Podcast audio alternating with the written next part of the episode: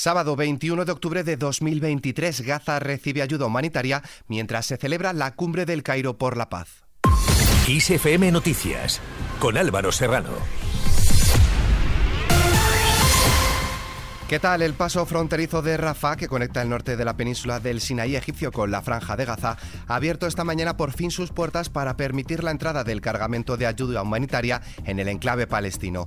Los líderes de las instituciones europeas han aplaudido la apertura del paso fronterizo de Rafah y lo tildan de un importante primer paso que aliviará el sufrimiento de personas inocentes. Pero poco duran las alegrías. El ejército de Israel ha avisado que no permitirá que la ayuda humanitaria que ha comenzado a llegar al sur de Gaza a través del paso de Rafah con Egipto llegue al norte de la franja, donde los militares han dado una orden de salida inmediata a los residentes mientras ataca allí las posiciones del movimiento islamista.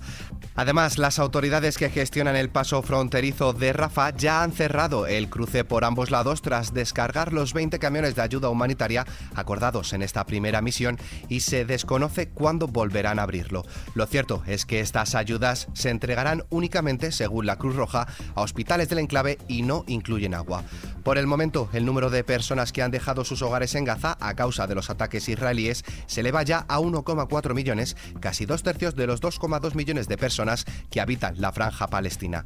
Son datos de hoy aportados por la Oficina de Coordinación de Asuntos Humanitarios de Naciones Unidas. En su informe sitúa a los fallecidos en la franja desde el inicio de las hostilidades en 4.137, 352 más que ayer. Mientras tanto, Israel ha emitido hoy una advertencia de viaje para sus ciudadanos. No vayan a Egipto, Jordania o Marruecos ante el riesgo de que sean objeto de ataques en plena guerra con las milicias islamistas palestinas de Gaza.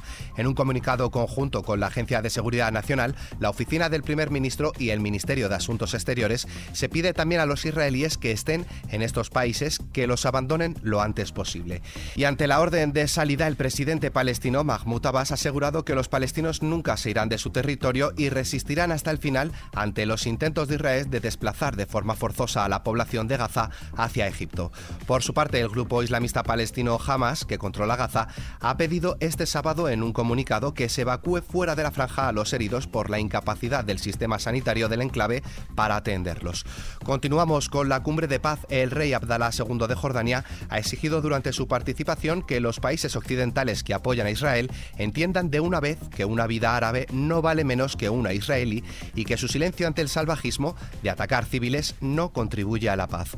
Por su parte, el jefe del Ejecutivo en funciones español ha asistido a la cumbre de El Cairo por la paz que ha sido convocada por el presidente de la República de Egipto para hablar sobre la crisis en Oriente Medio. En ella ha reclamado que se declare un alto al fuego humanitario, proteger a todos los civiles involucrados, la liberación incondicional e inmediata de los rehenes capturados por Hamas y sentar las bases para una solución de dos estados en Palestina. La posición de España está completamente clara como queda reflejada en el Estado de la Unión. Nosotros, los eh, líderes europeos, eh, lo adoptamos eh, el domingo pasado. Condenamos los ataques perpetrados contra Israel y también reconocemos el derecho de Israel a defenderse en cumplimiento estricto con el derecho internacional y el derecho internacional humanitario. Si la comunidad internacional no actúa, la situación puede empeorar drásticamente. En este momento, tenemos que centrarnos tanto en lo urgente como en lo importante. Hay tres prioridades a las que nos tenemos que enfrentar con prioridad. Primero, proteger a la población y garantizar el acceso humanitario a Gaza. Y esto implica ayuda humanitaria accesible que satisfaga las necesidades de la población palestina. Se pide un alto al fuego humanitario. En segundo lugar, Hamas debe liberar a todos los rehenes eh, inmediatamente y sin condiciones. Tenemos que garantizar que todos los eh, rehenes, tanto israelíes como de otras nacionalidades, puedan volver a salvo con sus familias. En tercer lugar, este conflicto no puede convertirse en una crisis regional. La situación es muy volátil y una chispa puede desencadenar un incendio. Pedro Sánchez ha aprovechado para reunirse con el primer ministro iraquí, Mohamed Si al-Sudani, para agradecerle sus esfuerzos por intentar evitar una crisis regional por todos los temores de que la guerra entre Israel y el grupo terrorista Hamas se expandan a otros frentes. Sánchez también ha mostrado al presidente de la Autoridad Nacional Palestina, Mahmoud Abbas, su solidaridad con el sufrimiento de la población en Gaza en medio de la crisis humanitaria que vive el enclave. El presidente en funciones también le ha prometido incrementar la ayuda humanitaria de España a esta entidad que gobierna en Cisjordania. Lo cierto es que tras muchas buenas palabras y deseos, la cumbre de la paz para Gaza y la cuestión palestina organizada por Egipto en la llamada nueva capital administrativa al este de El Cairo ha culminado sin una declaración final conjunta de los 34 países y organismos internacionales que participaron en el encuentro. Pero el pueblo sí que habla. Unas 100.000 personas, según la estimación de la policía, han tomado hoy las calles de Londres y marchado hasta las inmediaciones de Downing Street, residencia del primer ministro británico Rishi Sunak, para protestar por los bombardeos sobre Gaza. Y en España, un centenar de manifestantes pro-Palestina han ocupado durante aproximadamente una hora un hotel del centro de Barcelona vinculado a capital israelí en protesta por el enfrentamiento en Oriente Próximo. Continuamos en nuestro país para hablar de política y economía. La líder de Sumar y vicepresidenta del Gobierno en funciones ha afirmado en Valencia que no coincide con el presidente de la COE, Antonio Garamendi, que muy legítimamente representa a los suyos y se están forrando, dice, ni tampoco con el Partido Socialista, que coincide con el Partido Popular en no grabar impuestos a la banca. Yolanda Díaz también ha incluido las condiciones de despido, la subida de los salarios y la participación de los trabajadores en las decisiones de las empresas como puntos que se están negociando con el PSOE para el acuerdo de gobierno que se suman así al impuesto permanente a la banca y la reducción de la jornada laboral. Compromiso y sumar, sabemos a quién representamos, de qué lado estamos. No estamos del lado de la banca, estamos de la gente trabajadora de este país. Y la gente trabajadora de este país necesita que los que más tienen, más impuestos paguen. Para las escuelas públicas, para la dependencia, para la sanidad pública, para que nuestros hijos e hijas puedan tener libros de textos gratuitos. Necesitamos ingresos. ¿Para qué?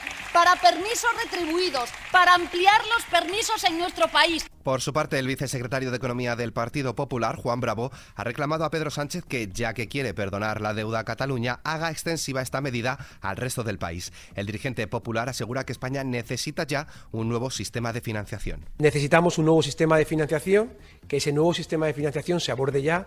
La ministra llegó diciendo que abordaría el sistema de financiación.